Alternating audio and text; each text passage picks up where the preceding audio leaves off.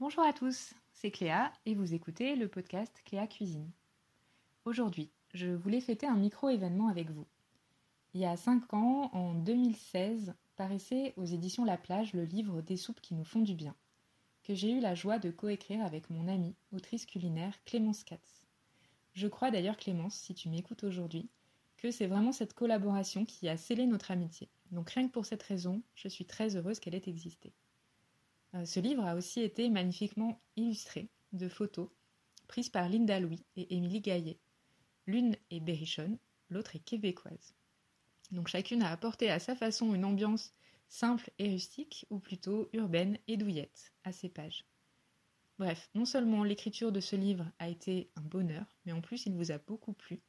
Il faut dire que nous avons partagé à l'intérieur plus de 200 recettes de soupe, du bouillon le plus léger à la soupe conviviale la plus complète.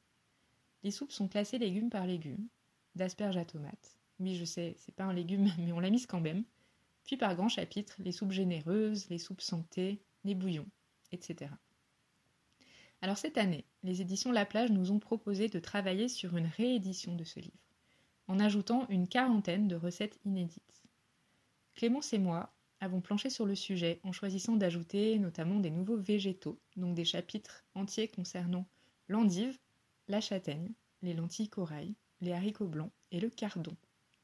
Nous avons aussi créé de nouvelles soupes complètes, comme une soupe de riz crémeuse aux champignons, un velouté de flocons d'avoine façon porridge salé, ou encore un dzurek polonais au seigle fermenté.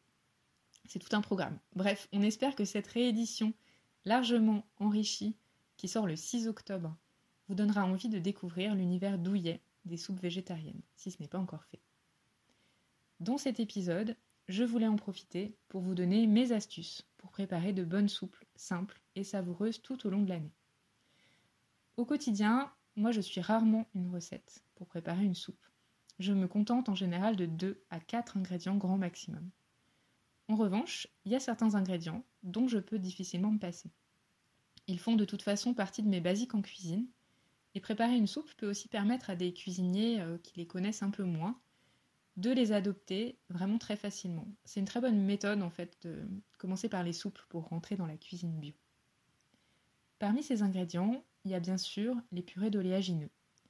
Je les utilise pour épaissir les soupes, notamment à la place d'ingrédients traditionnels comme la pomme de terre ou la crème fraîche. Avec les légumes verts ou de couleur blanche, comme le chou-fleur, les côtes de blettes, le fenouil, la courgette ou le panais par exemple, j'utilise plutôt de la purée d'amandes blanches. Elle est suffisamment neutre pour donner une texture onctueuse sans envahir le bol, et puis sa couleur euh, ne change un peu rien à l'affaire. Je commence donc par cuire le légume de mon choix à l'étouffer, c'est-à-dire que je le coupe en morceaux, puis je le cuis sur feu doux et à couvert avec un tout petit peu d'eau. L'idée, c'est plutôt de rajouter de l'eau, du bouillon ou du lait végétal au moment de mixer pour réajuster la texture et obtenir celle qu'on veut, plutôt que de risquer d'avoir quelque chose de trop liquide. En cuisant à l'étouffer sur feu doux, je fais en sorte de conserver un maximum de nutriments. Ensuite, je place le légume cuit et son jus de cuisson dans un bon blender. J'ajoute une cuillerée à soupe de purée d'amandes blanches, une bonne grosse cuillerée à soupe, une pincée de sel et je mixe mon temps. Ça peut très bien suffire de s'arrêter là. Pour d'autres légumes, J'aime bien remplacer la purée d'amandes blanches par de la purée de cacahuètes, d'arachide. Elle donne, euh, je trouve, un côté doudou, un petit peu exotique, notamment aux légumes oranges, avec lesquels elle s'accorde particulièrement bien, comme les courges, les patates douces, les carottes. J'ajoute souvent dans ces cas-là une petite cuillerée de curry en poudre. L'avantage des purées d'oléagineux, c'est que le pot ouvert se conserve plusieurs mois et qu'on peut ensuite le réemployer pour conserver des graines ou des céréales. C'est beaucoup moins de gestion et d'emballage qu'une crème liquide qu'il va falloir terminer ou surgeler dans la foulée et dont il faudra ensuite recycler l'emballage en tétrapac. Un autre ingrédient que j'aime beaucoup utiliser pour épaissir les veloutés de légumes, ce sont les légumineuses évidemment. Les lentilles corail ou les lentilles jaunes qui sont euh, déjà décortiquées, cuisent en 15 minutes à peine. J'utilise aussi parfois des haricots blancs qui sont déjà cuits et qui sont ultra tendres quand on les mixe avec les légumes. En revanche, je vous déconseille de faire cuire euh, les haricots blancs ou des pois chiches avec des légumes, déjà parce que leur temps de cuisson est beaucoup plus long, et aussi parce que leur eau, leur jus de cuisson n'est pas forcément digeste. Pour remplacer la pomme de terre dans des soupes qui nécessitent un peu de corps, d'épaisseur, d'onctuosité, comme par exemple des veloutés d'endives ou de salade. Ah oui, je me suis découvert euh, récemment une passion pour le recyclage de salades un peu flétries dans les soupes et je trouve ça vraiment très bon. J'utilise plutôt les flocons d'avoine ou bien la patate douce. En fait, la pomme de terre a un indice glycémique élevé et je préfère pour cette raison la remplacer par des ingrédients qui sont à la fois plus doux pour les intestins et plus sympas avec ma glycémie. Donc j'ajoute les flocons d'avoine en fin de cuisson pour qu'ils aient le temps de gonfler un petit peu, tandis que la patate douce sera soit pré-cuite, soit cuite en même temps que les légumes, en fonction du temps de cuisson de ces derniers.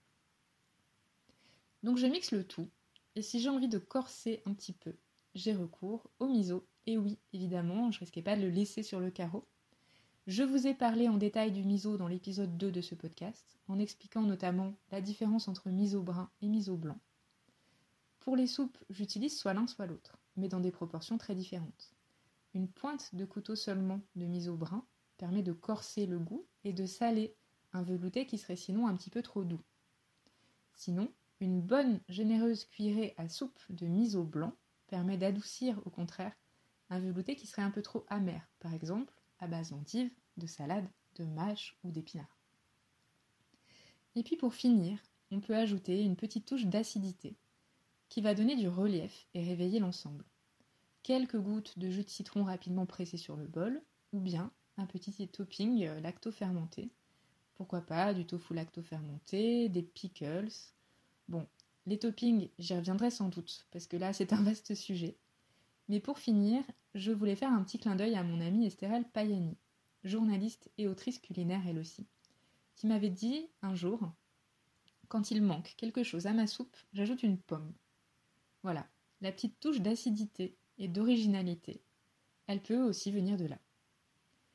Voilà pour aujourd'hui. Et pour la suite, je vous donne rendez-vous dans le livre Des soupes qui nous font du bien, dans la réédition, très augmentée donc, sort le 6 octobre. Pour suivre mes aventures, je vous invite sur mon blog cléacuisine.fr ainsi que sur mon compte Instagram et j'espère vous y rencontrer très bientôt.